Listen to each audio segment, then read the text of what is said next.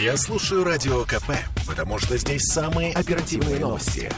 И тебе рекомендую. Изолента. Live. YouTube-канал на радио «Комсомольская правда» в Петербурге. Петр Лидов, Тро Барбаросса, Гоблин и Александр Цыпкин о том, куда катится этот мир. Интересная есть э, аналогия, не аналогия, не знаю, как правильно сказать. 9.11, э, почему спрашивают, у нас написано по-американски, но известно, что в США там пишутся даты по-другому. У нас это было бы 11 сентября, а там пишется 9, 11, там 2001. Да, но интересно, что 911 это вообще вызов, это номер службы спасения. Вот. Я не думаю, что, конечно, террористы как бы вот так глубоко замышляли. Хотя вот то, что сегодня инаугурация правительства Афганистана происходит именно 11 сентября, они, конечно, троллят слегка. Вот. Но 911 это еще и вызов службы спасения. Вот. И вот 9.11, оно с этим делом совпадает и, конечно, стало таким символом. На мой взгляд, это больше, чем просто событие важное для американцев. На мой взгляд, это рубежное событие в истории человечества. Это, скорее всего, такой очень символичный переход из 20 века в 21. И не то, что США там изменились. Мир стал другой. И вот можно, можем поговорить и об этом тоже но хотелось бы начать, собственно, с собственно, самого теракта. Поэтому, может, начнем, Дмитрий Юрьевич, вот с твоей оценки сам, самих терактов, собственно, вот как, как э, с твоей точки зрения, что это было, э, ну и как, как ты это видел тогда и сейчас, и с моей точки зрения, нечто невероятное. То есть, э, как спецслужбы могут подобное прошляпить, для меня загадка. Таким вещам невозможно научиться, э, играя в компьютерные игры, типа там в какой-нибудь Microsoft Flight симулятор, где ты там наводишь самолет и куда-то там влетаешь, настоящий самолет. Ну, это как это, как его, стрелять из автомата в настоящего и стрелять из автомата в игрушке Counter-Strike. Там у тебя железо, спусковой крючок, здесь у тебя мышка. Научиться такому можно только в реальной ситуации, на нормаль...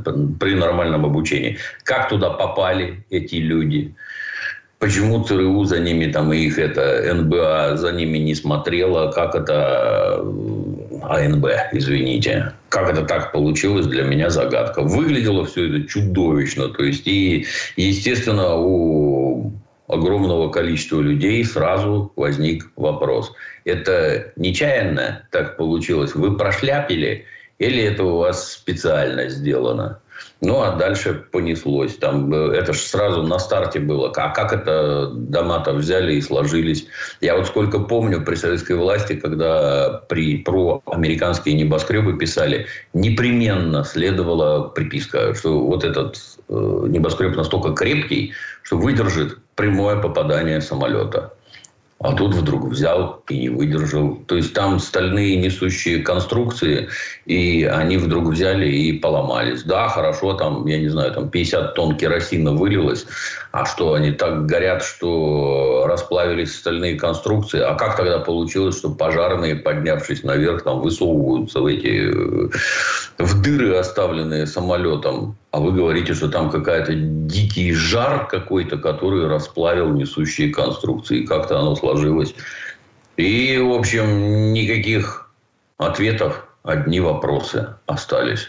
Никто ничего толком не расследует. Вокруг развиваются конспирологические теории, что это все сделали они сами, что это их спецслужбы специально обучили этих террорюк, и террорюк направили, что в Пентагон ничего не прилетело, что вот тут вот самолеты попали, а там не попали, а покажите видео, а покажите фото.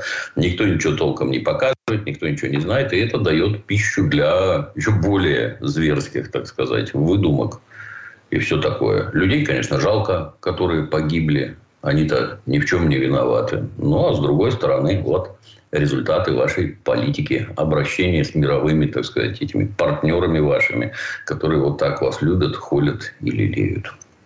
Вот Ну, честно говоря, у меня тоже тогда возникали вопросы, ну, не сразу, понятное дело, через какое-то время. Очень много появилось видео в Ютубе с разбором э, всех вот этих вот катастроф и попадания самолетов, и конструкции зданий. И там даже все были люди, которые действительно архитекторы, конструкторы там и прочие, которые строили небоскребы в других городах. Но вот через многие годы мне это напомнило так, вот эту антиковидную тоже тему. Там тоже очень подробно все, все разбирали, почему прививки э, делать не надо, почему ковид придуман искусственным образом. Э, я, честно говоря, не знаю. Я разговаривал с одним американским журналистом э, несколько лет назад. Мы вместе марафон бежали и бежали, разговаривали э, с ним, ну, не журналистом, а американским гражданином, который там жил.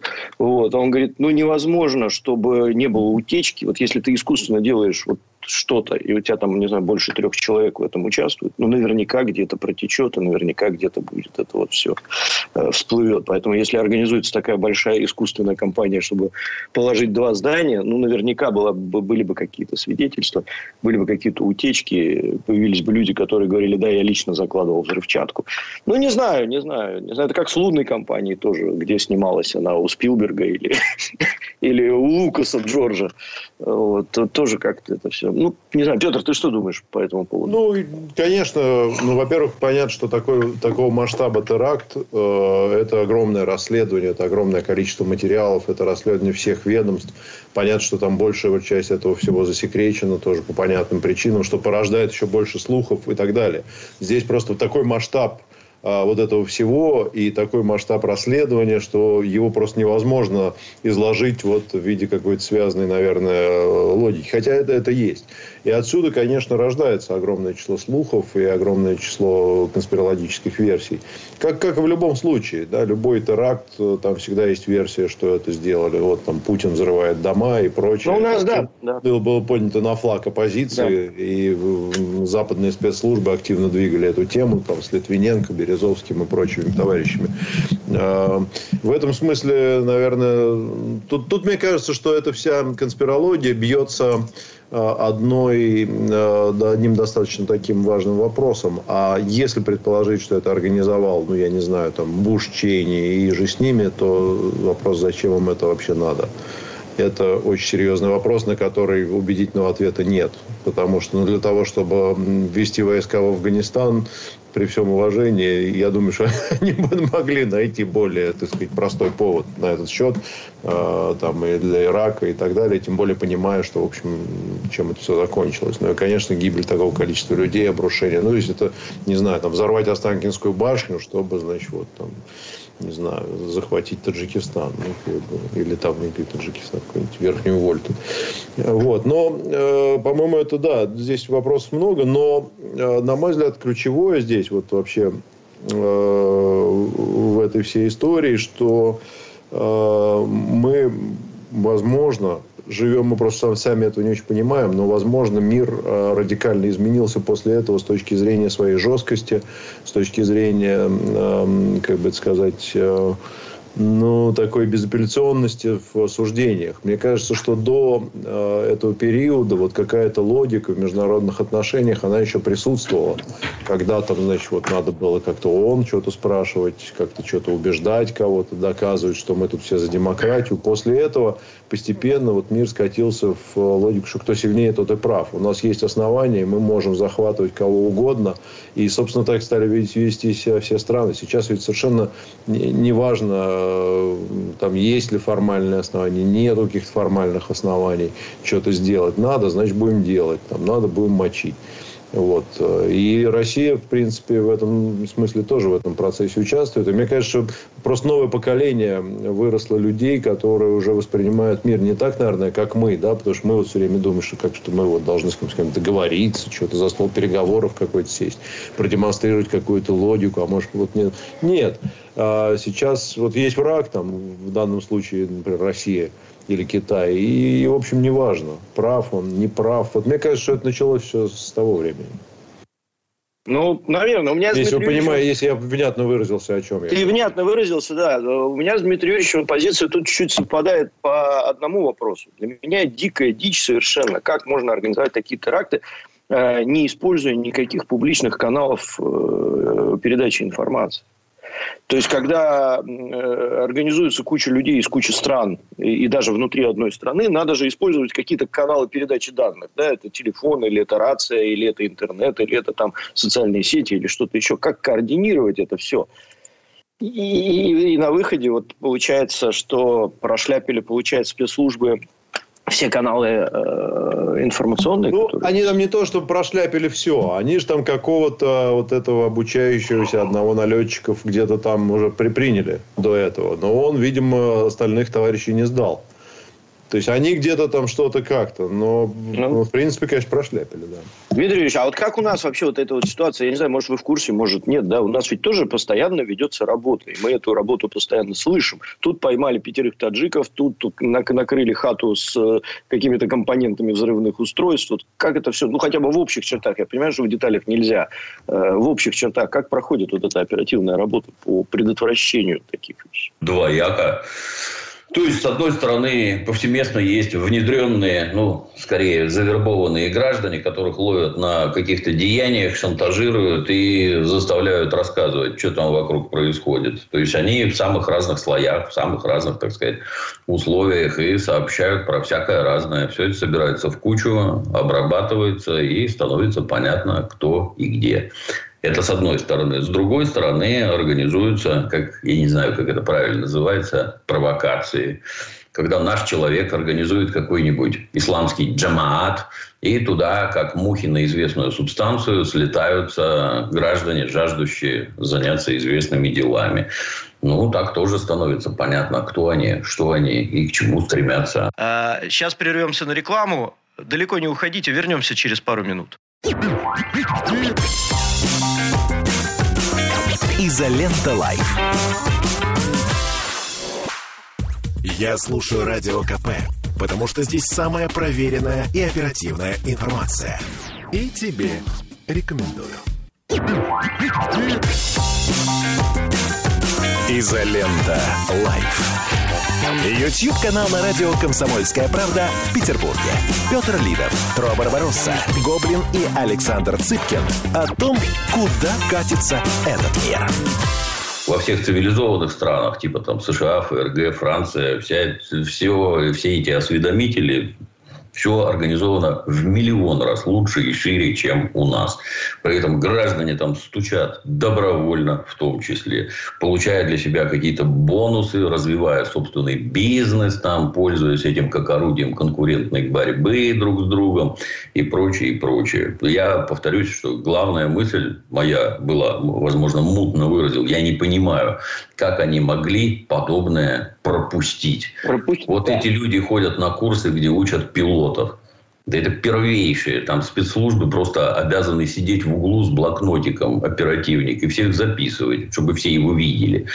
Что, чему ты тут учишься? Это первое. То есть, это тебе не машина, на которой можно разогнаться, ну, как на грузовике, там, теракты, помнишь, там чуть ли не 8 Марселе, человек да. задавили, да. да. Это тебе не грузовик. Самолет – это совершенно другое. В него там наливают 90 тонн керосина, а я его разверну и на Невский проспект просто вот положу. И чего? Не надо за этим смотреть? Надо. Смотрят ли? Смотрят. Как вы это ухитрились прошляпить? Как подобное можно было допустить? Как у вас работает ваше ПВО? Почему вы их не сбили, как только они начали сходить с коридоров своих обозначенных? Самолеты же не просто так летают. Ему вот четко определено направление, высота, скорость, и там он летит. Как только он с этого сходит, если там что-то происходит, боже упаси, что с ним надо делать? Только сбивать. Чисто для справки, пилоты истребителей перехватчиков, они когда на смене, они сидят в гермокостюмах, в специальных этих, как их, ну, у нас там были кондиционируемые помещения. Потому что как только раздался свисток, он обязан сразу прыгнуть в свой самолет под парами и мчаться, решать боевую задачу. Ничего нет, ни ракет, ни самолетов, ничего. Самолеты летят в центр города и сшибают небоскребы. В башке не укладывается. Как такое вообще возможно? То есть, у вас там судя по всему, я вот с Петром согласен, что рано или поздно кто-то что-то расскажет там и все такое. А самое главное, зачем это? Но у вас там, по всей видимости, не работает уже ничего. Вообще ничего. Если вы вот такое можете прошляпить. Как там их это ЦРУ и АНБ трудятся, уму нерастяжимо. Ну, насчет да, сбивать тут... самолеты там э, немножко сложнее, потому что, во-первых, они были захвачены очень быстро, спустя 30 минут после взлета, и там на все про все, в общем, ушло 40 минут. И они подготовлены были, они отключали транспондеры, то есть самолет пропадал с радаров, и они не понимали, где они находятся. То есть они, они последние-то пытались отследить как раз, уже последний, который четвертый, его там пытались поднять истребитель, они просто не могли его найти, потому что они не поняли, куда он летит. Подожди, а радары, вот это вот все... Петр, это, это, ты, к тебе бомбардировщики залетят, и они транспондеры, я, я бомбардировщики, и ты не знаешь, где они. Как у вас Нет, ПВО работает? не военные ПВО, военное ПВО не охраняет вот... небо над, между Бостоном и Нью-Йорком. Ну вот раз Можно не я вам напомню? Вот такой у вас и получится. Плюс сам трафик, смотрите, какой в Штатах трафик. Там, э, не знаю. Это правда. Это да, правда. вот такая, в общем, это не, не Россия. Смотри, на Ближнем Востоке совершенно недавно, не помню страну, но вы наверняка помните эту историю, сбили гражданский самолет с помощью ракеты ПВО. И когда пошло расследование, это было там, ну, когда вот, вот в прошлом году буквально, и когда пошло расследование, э, оператор этой системы ПВО сказал, отклонение на полградуса, я звоню руководству, обращаюсь, э, сбой связи, руководство не отвечает, я по уставу должен сбивать. Полградуса. То есть он отклонился от траектории на полградуса. И все, и до свидания. Его сбили тут же. Мне кажется, вот. отклонившийся от курса гражданский вот. самолет, это как перебор немножко. Ну, тогда надо... Нет, если идет зона не, если тогда не жалей свои небоскребы. Нет, ну смотри, такое же было один раз. Вот это, это уникально, в этом его и уникальность, и ужас этого теракта, что, как правило, такого уже не происходит. Либо там взрыв в воздухе происходит, либо еще что-то. Но и потом Э, ну, как бы любой отклонившийся от курса самолет поднимать истребители и сразу сбивать. Ну, это так, это тяжелая история. Если он не отвечает на твои позывные. Ну, то, там есть, э, разрешите, а чуть-чуть. Там есть и другие вещи. То есть, поскольку да, конечно, конечно. Захваты самолетов происходят хрен знает сколько лет, это давно. Там есть системы внешнего управления. Когда тебя как пилота отключат, и ты ничего не сможешь сделать, там сиди за своей бронированной дверью сколько хочешь. А управление перехватывается с земли, и его хотя бы отведут в сторону и где-нибудь уронят, я не знаю, в океан. Там. Ну, видишь, Дмитрий, в 2001 году не только систем, видимо, таких не было. Было, было. И бронированных дверей не было у пилотов было. никаких. Были. И то, и вот, бронированных дверей не было. Бронированных дверей не Двери были открыты, слушайте, ну да, я летал. О, не может быть. Ты тогда с канцелярским ножом прибежишь к пилоту. Они, так они захватили с канцелярскими ножами с этими. Это... После этого все ввели. Тогда я хочу Про напомнить, двери, правда, летал в самолетах, дверь в кабину пилотов была всегда открыта. То есть во время, во время рейса можно было ребенка отвезти туда посмотреть, если попросить их. Дверь была открыта по протоколу кабину пилота. Ты всегда сидел и так смотрел еще туда. Я летал очень много и в разных странах как раз в то время. И это совершенно... Это, это была другая эпоха. Я поэтому говорю, что мы уже не помним этого. Тебя не проверяли, не заставляли снимать обувь, например, никогда в жизни. А, перед... Жидкости не отбирали. Жидкости никакие не отбирали. Ты имел право вот эти вот ножи для разрезания картона, с которыми они, собственно, туда и попали, ты имел право их проносить. Это был разрешенный... Маникюрные а, наборы, все да, вот это. то есть вот это все ножницы, там все это хрень можно было носить. То есть это в этом смысле было совершенно другое время. Uh, да, это правда. И вот тут... И, и мы там все удивлялись, 2000... когда заставляли ботинки снимать. Как же так, что вообще охренели, что ботинки снимать? Вы что? А сейчас нормально. Да, да. Ну, мы к тому, что вопросов очень много все равно. И ответов на вопросов них Вопросов много, да. Нет. Я просто хотел еще, ну, так плавно продолжая эту тему, ведь у каждого, ну, если что-то происходит, есть выгодоприобретатель. Что-то происходит потом, после этого. Ну, понятно, что в самолетах запретили много чего, включая, включая пить и курить как раз в то время, я помню, еще в 2001 я летел в Италию, и я спокойно пил виски, принесенный с собой, и курил сигарету на заднем этом самом, в Или-86. Вот, и великолепно все это. Жил полной жизнью. Жил полной жизнью, дышал полной грудью, да. И не надо было прятаться. Я помню, знаешь, когда мы это, я с какой-то девушкой в 90-е годы, или там не 80-е, уже, не помню, может, до армии еще, а в такси, значит, какой-то вонючий, мы там то ли шестер копейку какую-то поймали, значит, или, или что-то еще, она садится и закуривает, значит, а, сигарету обязательно в этой машине. Я говорю, слушай, ну, я с похмелья, что я говорю, слушай, ну, можно не курить? Да, да ты что, сесть в тачку и не закурить? Если посмотреть на то, что произошло потом такого глобального после, ну, не считая введения войск в Афганистан и начала войны, началась глобальная слежка в соцсетях. А, да, и мне, кстати, это очень важно важная вот эта вторая, мне кажется, часть, которая изменилась в мире, это изменилась действительно система контроля государства над гражданами. В США ввели, э, по-моему, он назывался то ли Patriot Act, то ли какой-то, в общем, этот э, Patriot закон, да. который уже потом он как бы там типа менялся, но на самом деле не менялся. В Австралии, как мы недавно узнали, вообще можно у гражданина забрать в его пароли и доступ к соцсетям и все что угодно по, по требованию полиции ты обязан предоставить, чтобы они, значит, там все проверяли. А в США примерно то же самое. То есть, да, в этом смысле тоже, мне кажется, большие изменения. Да, Дмитрий Юрьевич? Ну да, ну это наивно думать, что раньше никто никого не подслушивал и никто ни зачем не подсматривал. Все все подслушивали и все все подсматривали. То есть там радиоперехват стоял на таких немыслимых высотах. Не знаю, там энергия во Владивостоке чиркнули спичкой, а в Москве это слышат. Оно примерно вот такого уровня технического развития было. Другое дело, что когда появился интернет, созданный, кстати, специально. Многие не в курсе, что он военный, этот самый интернет. И многие не в курсе, как там все эти гуглы функционируют. Гуглы без разрешения спецслужб чихнуть не могут. А делают все так, как диктуют эти самые спецслужбы. Так, как этому удобно для них. Сотрудничают с ними непрерывно и вообще являются собой, я не знаю, натурального монстра по подслушиванию, подсматриванию. Потому что они изначально для этого и созданы для работы спецслужб. Ну, а дальше это уже, знаешь, э, в отношении граждан я все время с изум... У нас, знаешь, телефоны внутри организации. На каждом телефоне здоровенная блямба на диске. Ведение секретных переговоров запрещено. Это при том, что у нас там внутри двора стояла КГБшная телефонная станция, которая работает под надзором, так сказать, специальных людей. Вроде как там никто ничего не подслушивает, кроме тех, кому по службе положено подслушивать. А тут вы, забравшись в эти социальные сети, там даты рождения, там фамилия жены, одноклассники, еще чего-то там. Самое главное в оперативной работе – это установить связи, с кем ты дружишь, с кем ты общаешься. Ну, вы сами туда все это вываливаете. Там весь оперсостав, заливаясь слезами счастья, трясущимися руками, не успевает все это фиксировать прекрасно, вы там ведете какие-то частные переписки, рассказываете, начиная там от коммерческих и заканчивая личными какими-то этими делами.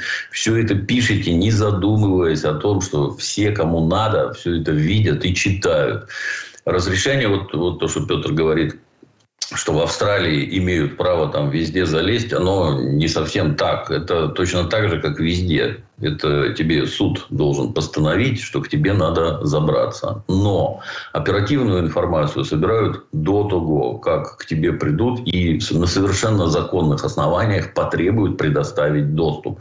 Основания законные. А если не предоставишь, сломают самостоятельно и все равно все прочитают. Потому что давно уже все прочитали. Они все про тебя знают.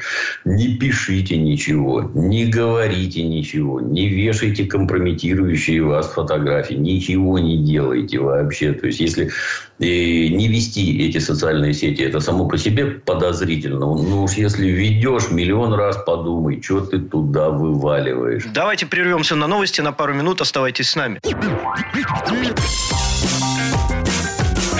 Изолента Live.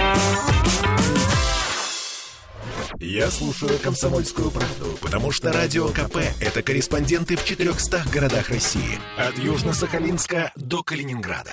Я слушаю «Радио КП» и тебе рекомендую. Изолента. Live. YouTube-канал на радио «Комсомольская правда» в Петербурге. Петр Лидов, Тро Барбаросса, Гоблин и Александр Цыпкин о том, куда катится этот мир. Время перейти к комментариям. А, Петр, ответ на вопрос, зачем у конспирологов простой, пишет Юрий Солоделов. Это могучий повод повсеместно закрутить гайки, не только в аэропортах, но и, например, в СМИ.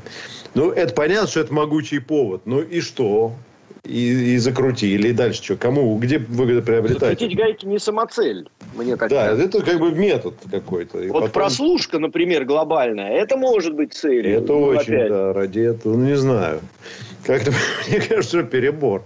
Вот, 100 рублей. Андрей Володяев. Сейчас по Первому каналу показывают документалку, ставящую по сомнению версию теракта. Старая, похоже, старая, похоже. Зачем это сегодня? Вопрос. Зачем сегодня ставят Первый канал под... Ну, слушайте, я думаю, что Первый канал здесь, как любое СМИ, любая конспирология, в нейтральном значении этого слова, любые версии, любые, так сказать, со- сомнения и попытки расследовать, это всегда привлекает интерес зрителей. Это масштабное событие, поэтому любой канал, я думаю, что на этом, опять же, в хорошем смысле хайпует. Они вполне себе, не обязательно они а, какой-то бред там несут, а вполне, да, задают вопросы. Вот, Ну, имеют право, Вполне почему нет? логичные вопросы, Имеют ставят право, под да. сомнением. А, зачем это сегодня? Вот зачем это сегодня. 449 эм, рублей from Коста, от Косты Лечо. Прошляпили посадку на Красную площадь с уважением. Да, было, Было дело. дело. Мы, кстати, с Дмитрием Юрьевичем скоро подойдем к этому, по-моему, 87 год, скоро подойдем к этому замечательному событию. А когда, кстати? Я как ваш Ну, поклонник, Да извините, мы что-то вашего это- таланта. Мы уже, не знаю, ну, как, когда еду, так и продолжим. У нас, по-моему, последний кусок 86-го еще остался. Надо там Да, про музыку да. и вот это все закончить. И перейдем на 87-й. Я готовлюсь.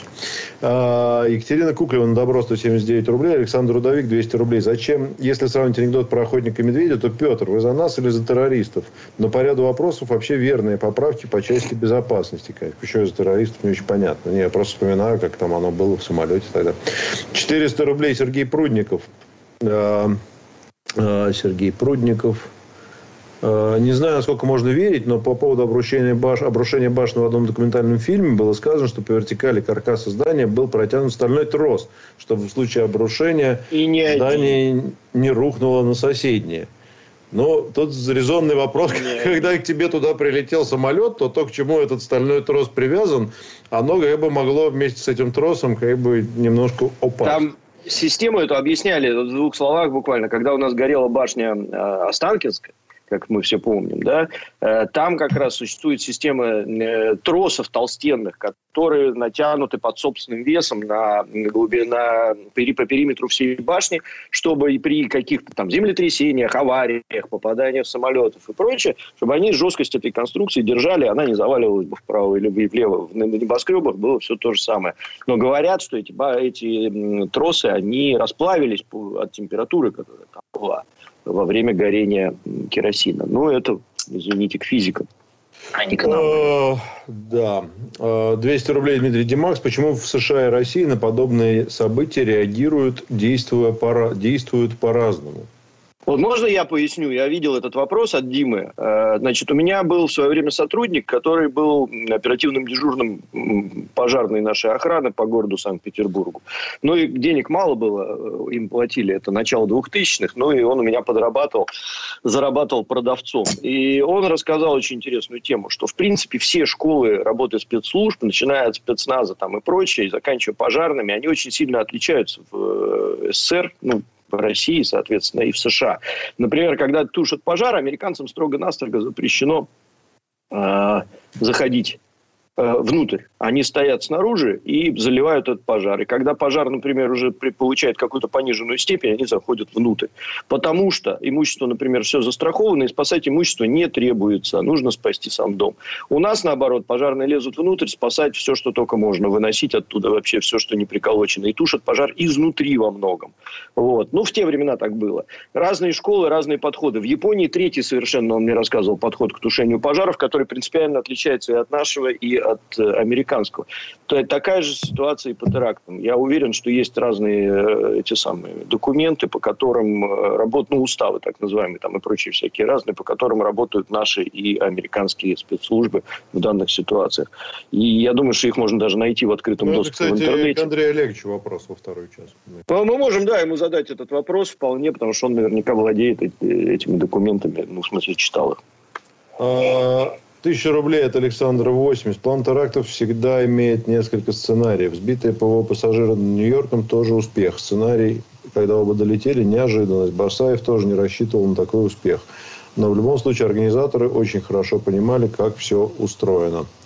Ну да, но они готовились там не один год к этому всему. А на что же рассчитывал Басаев? А, с ним ничего не получится, давайте делать теракт. А вдруг проскочу, да. может, вот так еще Не-не-не, он не рассчитывал на успех, нет. Не, он имел в виду, наверное, что Басаев, может, ехал там куда-нибудь еще, а потом остановился здесь, например, там, когда захватывал Буденновск. Я думаю, что может об этом речь. 100 а, рублей Галина Нюркина. 11 сентября. 11 сентября – это первый этап захвата власти над миром. Все поменялось, США перестала оглядываться на ООН. Наступила эра однополярного мира. Ковид – второй этап. Вот. А, Марина Петушкова отправляет 100 рублей. Большое спасибо. 100 рублей Михаил Михайлов. Чтобы начать Первую мировую, достаточно было убить одного принца. А тут ради прослушки такое. Бред же. 150 а, рублей from Иван, от Ивана Марсакова. Доверять мнению специалиста. Брат работает как раз по расследованию разрешений. А, брат работает как раз... Просто брат свою запятую поставили, а еще брат как обращение. А, брат mm. работает как раз по расследованию разрешений. Доверяя ему, говорит, так высотки данного типа не падают. Ну, вообще интересно было посмотреть на другие примеры падения высоток данного типа. Потому что, мне кажется, во-первых, высоток данного типа в мире больше нет такой высоты. А во-вторых, они как бы не особо каждый год падают. Почему? Да, Александр Рудовик, не претендую на умное мнение, но мне всегда казалось, что 9.11 это не теракт или подстроено, а теракт, о котором спецслужбы США знали, но не пресекли ради увеличения своего финансирования. Ну, тоже. Е-мое. Это типа на заседании бюджетного комитета Сената. Ага. А давайте завалим два небоскреба, типа. Да? Тут не мы получается. Знаем, конечно. Мы не можем, не, не можем тут. Вы просите денег, не можем. Надо что-то придумать. Ну, хотя, что кто знает. Я, я просто представляю этих генералов там каких-то, знаете, положивших карьеры на великой, да. великой родине, которые, значит, решают, слушайте, что да, у нас тут э, полтора триллиона, а нам бы, конечно, два с половиной бы нас. Да, и самолет бах в торговый центр, и все такие потирают лапы. Неплохая прибавка к пенсии, да. Да. Все, едем на гольф, да, отдыхать. А, так, 400 рублей рикошет ват за успех правого дела и на погибель с люком. Это правильно. 449 Digital Медведь. Пять лет назад писал заявление на особу в соцсети, которая угрожала. Ее нашли за три дня. Выписали штраф, угрозы прекратились. Органы работают. Приятно слышать. Работают. Так это, это Наталья наша. Так, ну теперь я быстренько очень. Английская разведка 200 рублей. Сегодня день рождения Феликса Дзержинского. Помним рыцаря революции. Рекомендую прочитать его дневник заключенного письма. Вот, кто не читал, почитайте, я не читал. Александр, 100 рублей. Почему рухнуло третье здание? Вопрос. А? А? Есть ответ? Почему рухнуло третье здание? Это, наверное, к мэру тогдашнему Нью-Йорку вопрос. Вот. Ну, можно загуглить. Александр, 300 рублей. Комрады, самая логичная цель, если разбивать конспирологию, не одобрением ввода войск, а беспрепятственное принятие закона против терроризма, прежде всего о полном контроле личных данных. Вот так. Денис Иванюк, 5 евро, комрады. Я вот задумался, мне 27, я из Сталина. Э, вот читаю часто на спутнике про какую-то русофобию в Прибалтике. Я с этим ни разу в жизни не сталкивался. Мы реально все дружим. Ну, отлично, вам везет. Вот. Гусь выберусь 100 рублей по поводу самолета, упавшего на Пентагон. Во многих расследованиях говорили, что на месте падения не нашли частей двигателей самолета, которые... Ну, дайте уже, мы не будем вот в это вот. Э, у меня все, в общем-то. А, Мефисто Филм. 200 рублей приветствую, комрады. Вопрос не по теме. Как думаете, эти 15 тысяч рублей военным пенсионерам простимулируют голосовать правильно? Или только усилят раздражение. Вот можно я отвечу чуть-чуть? Да. Потому что вот эту, я эту шляпу вижу постоянно, что к выборам, к выборам сделали там вот деньгами покупают э, Единая Россия, там всех вот это вот все.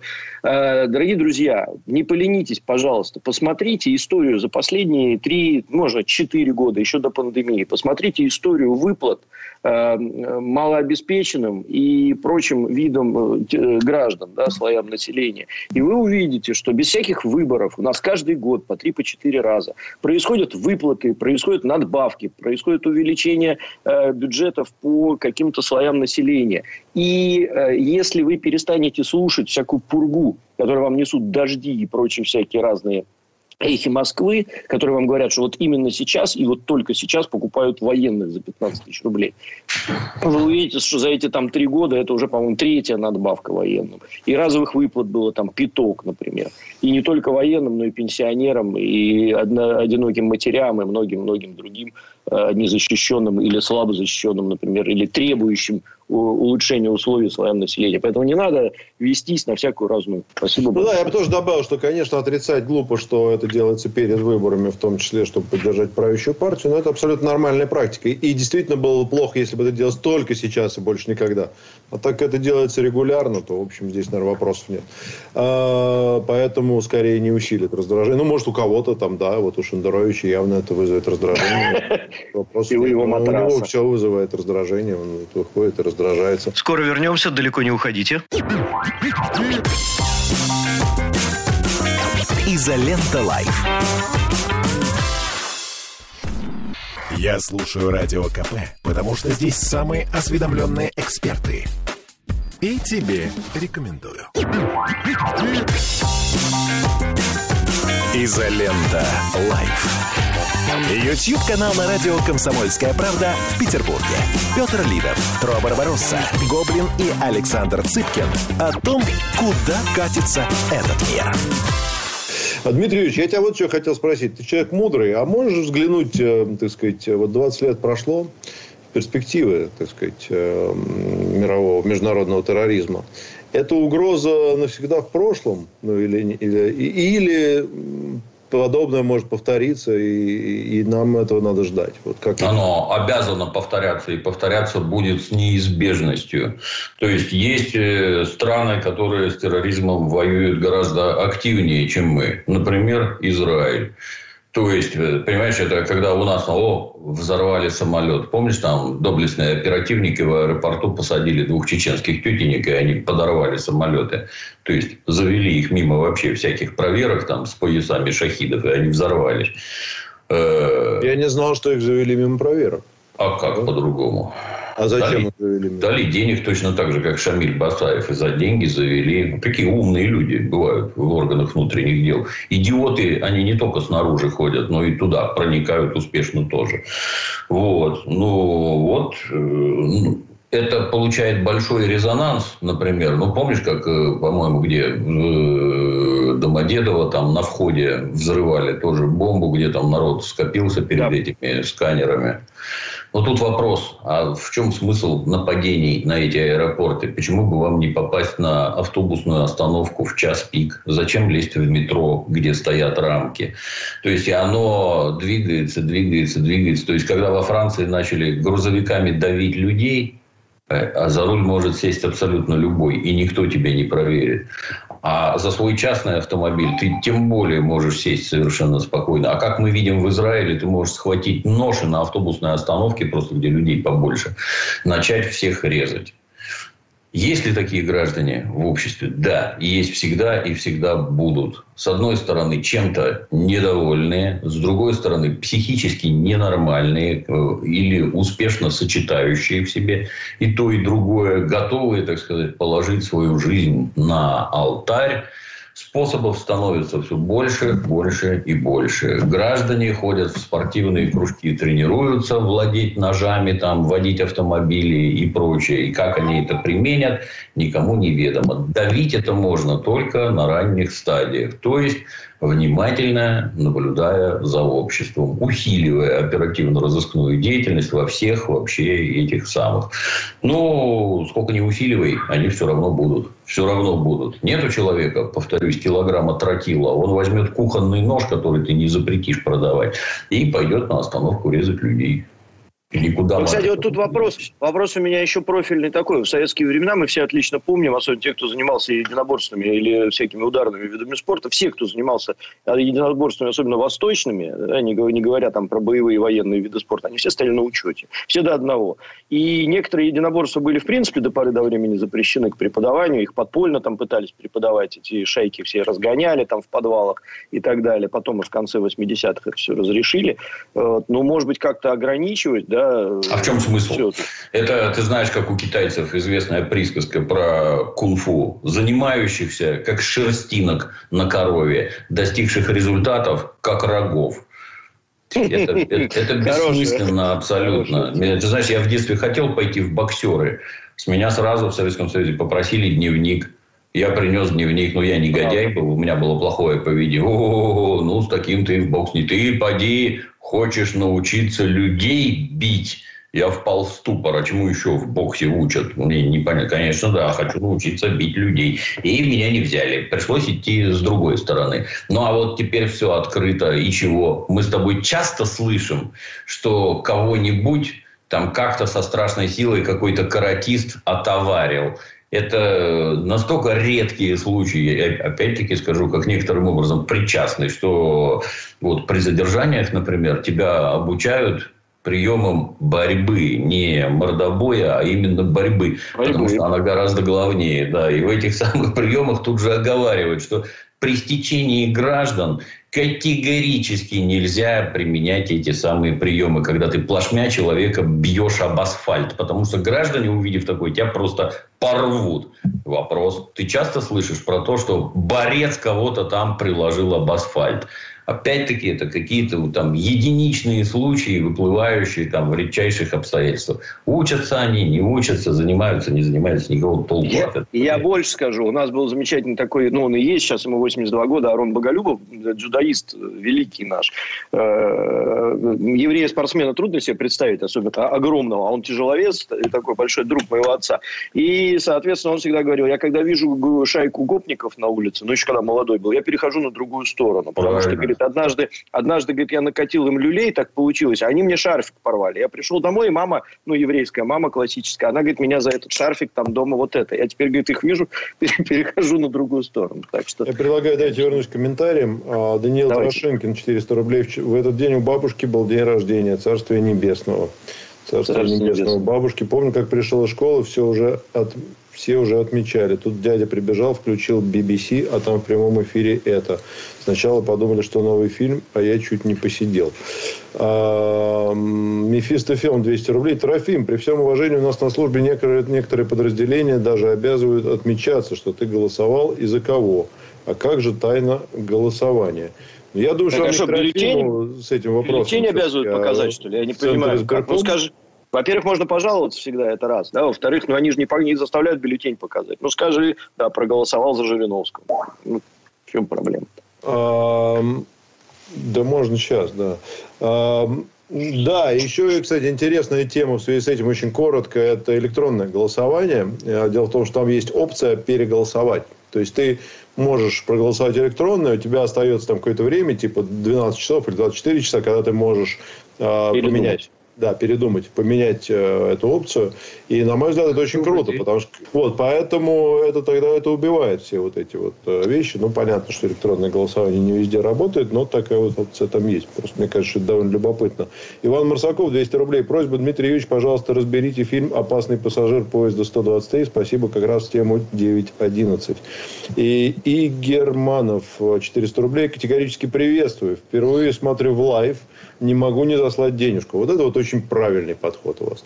Не могу заслать денежку. И жду с нетерпением про свой 87-й год от Дмитрия Юрьевича и Петра Алексеевича. Обязательно будет. Раз уж вы заслали денежку, тем более 400 рублей, то я, конечно, вот сейчас прямо сяду. Выезжаю, да? Не, не, серьезно, все будет. Закончу 86-й и э, приступим обязательно к 87-му. Дмитрий Юрьевич, э, резюмируя, Враг страшно силен, как никогда. Вооружен по самому последнему слову техники. Надо всем собраться и стоять на страже мира. Вот. В этой связи вот вспоминается расхожий анекдот, а почему папа, папа, а почему нельзя сделать так, чтобы все хорошие люди собрались и убили всех плохих? Да, неплохо, неплохо. Ну что? Удачи. Да, давай. Все, хорошо, хорошо. Счастливо. Спасибо, Дмитрий Ильич. Хороших выходных. Изолента Live.